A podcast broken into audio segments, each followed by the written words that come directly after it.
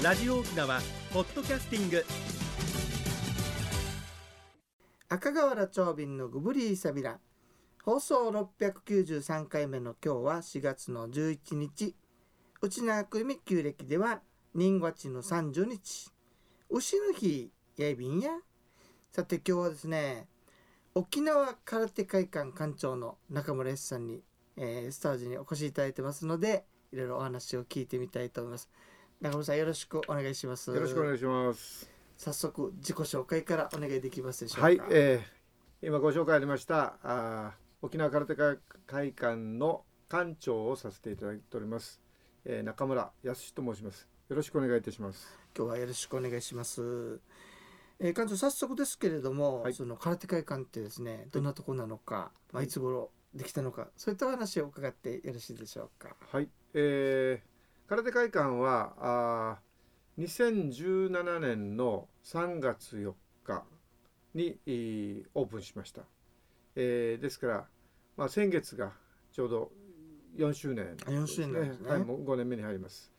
で、えー目的としては、まあ、もちろん空手発祥の地沖縄で、えーそこでですね県が定めたあ空手振興ビジョンというのがあるんですが保存継承普及啓発振興発展、えーそういったあこのビジョンにいけるような、えーこの空手発祥の地沖縄を、えー発信する。また、えー多くの、えー空手家の方がですね、えーメッカ沖縄を目指して来られますけど、えーそのシンボル、えーシンボリックなところとして、えーランドタワーとしてですねあランドマークとして、えー作られています。はいありがとうございます。ね、空手会館なんですけど富城のね元の富城城址区のところにあるわけなんですが、はい。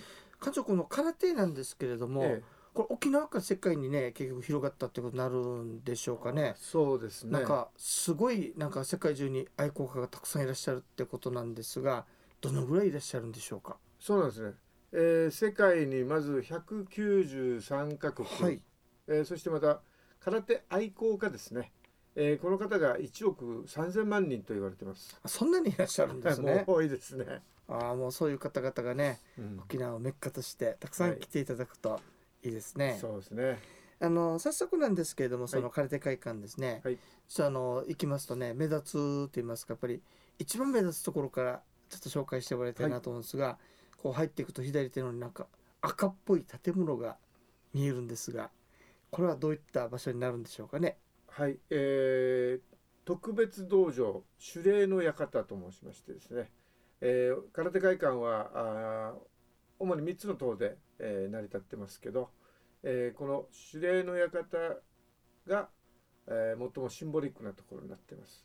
ここはどういうば役割の場所なんですか？はい、えっ、とここはですね、えー10月25日が空手の日というふうに、えー16年前の県議会で制定されましたですねでその日に、えー県指定無形文化財の先生ががですね、えー演舞を奉納する場所として、えー特別な場所としてありますね。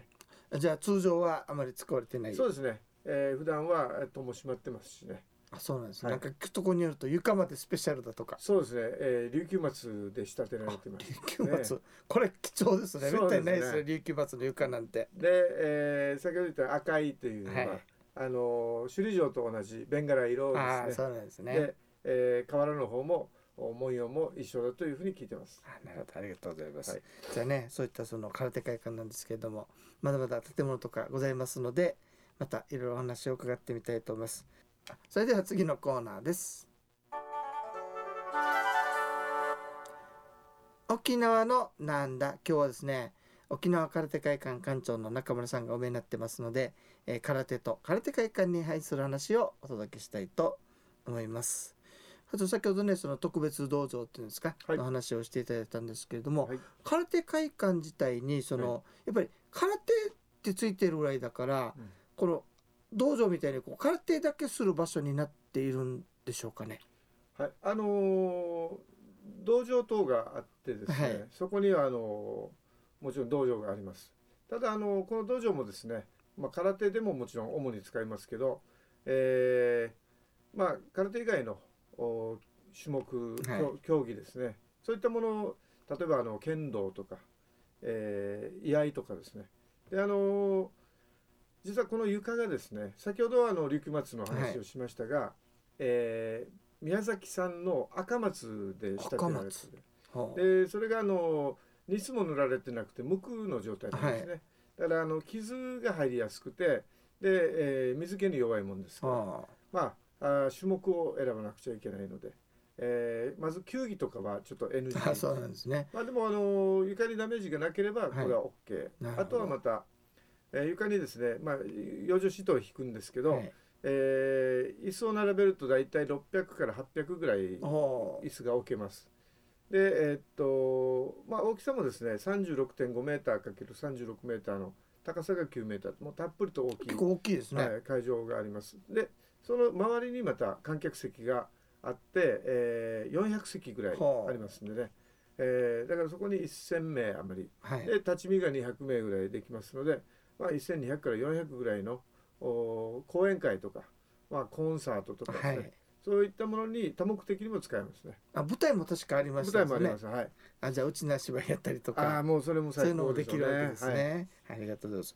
その道場のほかにその塔にはどういったものがあるんですか？えっとあとはあの鍛錬室って言って、鍛錬室。はい。あのーこれはまあ、えー空手の訓練をしたりするところ、まあ他のこともですね使われてますけど大体70坪ぐらいの大きさでですね、ほえーそこにはあの巻きわらそれからまたあーチーシサーシとか、えー、紙とかですね、えー空手で、えー使われるうー鍛錬具があったりうあ鍛錬具ですはい、ね、サンドバッグがあったりしてはで鏡もありますので、えーた高さもまた十分ありますので、ねあはい。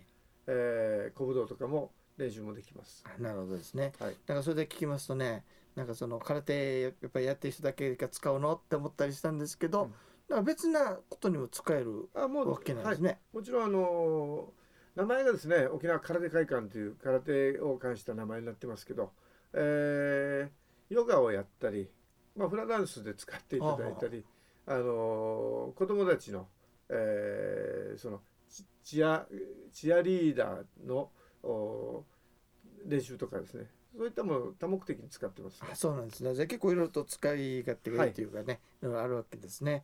何よりも駐車場も結構大きいですよね。あ駐車場もですね今あのー120台ぐらいの駐車場があって大型バスも4台置けて、でまた豊見城市がですね、えーちょっと下の方に、えー180台ぐらいの駐車場も整備してます。ああなるほもうたっぷりとあります。どあじゃあもう十分ね安心してできそうでねますですすね。はい、でこれ豊見城の市民だけってことではまたないそうそう。わけですよね？これはあの豊見城市にありますけど市民だけじゃなくてこれもあの県立の建物なんで、はい。え県民の皆さんまあまあ県外の方でも OK なんですけどねあなるほどですね。はい、空手以外のお使い方も全然 OK です。はいありがとうございます。じゃあその空手会館とついてるんだけれども、はい。一般の方々もぜひ来てそうですね。いろいろまたやることできますよっていうはい話なんですね、はい。ありがとうございます。じゃあまた残りもですねいろいろお話を聞いてみたいんですけれども今日はですね沖縄空手会館の中村館長にお越しいただきましていろいろお話を伺ってるんですけれども館長その道場棟の他に展示棟ってところがあって、はい。実はそこ一回見てきたんですけど面白いなと思ったのが、その武具ですね。武具のコーナーなんですよ。古武術コーナーですね。はい、ちょっとそこら辺お話ししていただけますかね。はい。えーっと沖縄の武具あ古武術っていうのは、えーまあ大和の古武道っていうのは刀とか薙刀とかそういったものになると思いますけど、は沖縄は生活の身の回りのもの、えー生活で使う身の回りのものの道具がですね、えー武器になると。いうところで、えーそういったところで成長あー発生して成長していってるっていうことですね。あの例えば先ほどですね、はい。馬車むちゃの話したんですけれども、あはいはいはいそのその馬車引くのの関係からも出てきたという話を聞いたんですがあのーブルース・リーでいうが有名にしたヌンチャクもあヌンチャですねクはいはいあのーあれは馬のお顎にはめる、えー、ムーゲーというんですけどね、はい。それにそれがあのーひとたびえー武器になっていくと。あでそれがヌンチャクの原型であるというようなことを言われてますね。あそうなんです。他にもあります？そうですね。あのまた、えー、石臼をこう豆を吸ったりする石臼がありますけどね、えーあれのお取っ手が、えートゥンファーだというレバーの方ですね、はいはい。あとまたあのお船をこぐエク？ああのか貝貝ですすね、えーあれもまたまあそれはもうエクはもうそのままエクになりますので、はいはいはい。えーそれもまた武器になると。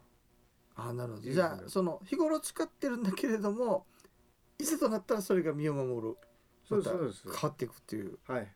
まあもちろんあの、えー荷物を担ぐ時はい。の天秤棒も、はいはいこれもやっぱり六尺棒でですね、あー。えー武器になったり、まああの攻撃するというよりは相手が武器を持ってたり相手が強かったりまた複数だったらやはり道具を持って勝つんではなくて負けないためのお武術というかね。負けないための武術なんですね、そういえば沖縄の各地に武術もたくさんありますよね。ますね。数巻きとかね。あありますよねはい、もうあちこちにありますよね。あなるほどですね。今課長その負けないためのっていう話だったんですけれども、そのこれで伺いましたらね、その入り口展示室の入り口にこんな素晴らしい言葉があったんですよね。空手に先手なしと。なんかやっぱイメージとしてね空手と強くてうん相手を万引きしてやっつけるというイメージがあったんですけど全然そうではないわけなんですねそうで。すね。やっぱり空手には型っていうのがありますよね。で、この型も、えー、突きや蹴りから始まるんじゃなくて、受けからあ受け始まって、はあ受けてからまた突いたりはい蹴ったりするっていうのが、まあ、ふあのオーソドックスな形になりあますねですね。ですから、えー、空手に先手なしという言葉があー生まれたんだと思います。あなるほどそしてまた空手は礼に始まって礼に終わるという言葉があるそうですよね。そうですね。やはり、えーまあこれはまた全てのものに感謝を込めながら、はい。えー、礼を尽くすというところにあると思います。あなるほどですね、まあ、沖縄からね発生していって、その世界に広がった空手なんですけれども、ね、イイメージと違って、うん。ちょっとこう礼も守ってるし、そうですね。先手もないと自分の身を守るためのものだったということがそうです空手ね。会館に行けば分かってくるという感じていただけると思います。ね。はい。ました。でそのねそこのその展示室の奥の方になりますかね、はいはい。あるのが、えっと、名前名前何でしたっけ？カフェ、えーと空手カフェ。上がり上がりですね。そこで行くとはい。コマーシャルしているはい。空手そばが食べられるそうですので。ね。いつもコマーシャルしていたはい、だいてあり皆がとうんございます。さもぜひですねあの空手会館に行ってですね、はい。あの食べていただけたらなというふうに思います。はい。課長たくさんお話伺いたいんですけれどもですねはい。本日はそろそろ時間があ来てしまいましてまた引き続きですね、はい。来週までまたいでああのまたお話伺いたいと思いますのでよろしくお願いいたします。す。はい、えー、空手会館の話するうちね時間のちょい便、ね、ょっとあの素晴らしいね文化の一つでもありますのでぜひあのねみんなで盛り上げていただきたいなというふうに思うわけなんですけれども課長よろしければ来週もお越しいただいてあまたお話ししたいと思うんですがぜひよろしくお願いいたします。か？じゃあまた来週よろしくお願いしますね、非常にねまた場所もとってもいい場所なんですよね中身も良くてねそうですね。まあそういった話をねまたはい来週はあのお届けしたいと思いますので、皆様楽しみに待っていてくださいね。えー、と、えー今日はあの空手会館館長の中村康さんにお話をいろいろと伺いました。さあ、エビタがやぐすよ。